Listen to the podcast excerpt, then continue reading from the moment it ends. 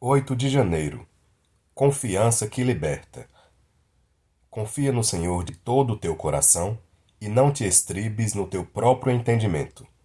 Provérbios 3, 5 Começo este devocional convidando você a fazer uma reflexão. Qual tem sido o seu nível de confiança em Deus? A palavra que veio em meu coração para escrever esse texto foi baseada neste versículo de Provérbios pois recebemos uma orientação decisiva para as nossas vidas. Neste conselho, Salomão nos convida a termos uma entrega total a Deus a respeito dos nossos planos e preocupações. Não só 10 ou 20%, mas devemos confiar de todo o nosso coração.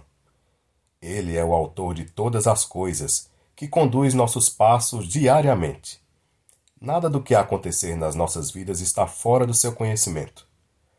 A Bíblia nos traz diversos exemplos de homens que confiaram plenamente em Deus e tiveram êxito nas suas trajetórias.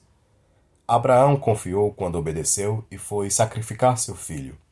Imagine a profundidade disso. Só confiando muito em Deus para entregar o filho de uma promessa assim. Mas justamente por ter uma palavra dada por Deus, ele confiou sem questionar e o anjo foi enviado para evitar que Isaac morresse. O próprio Jesus foi o maior exemplo de confiança no Pai.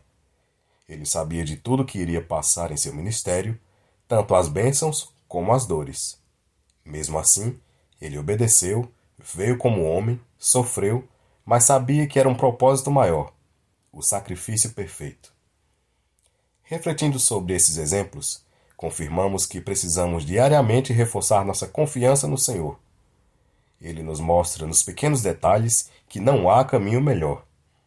Com certeza já houve algum momento em sua vida que você parou para pensar: como é bom ter em quem confiar. E nós temos. Confiar plenamente, este é o direcionamento. Diáconos Vinícius e Vanessa Gomes.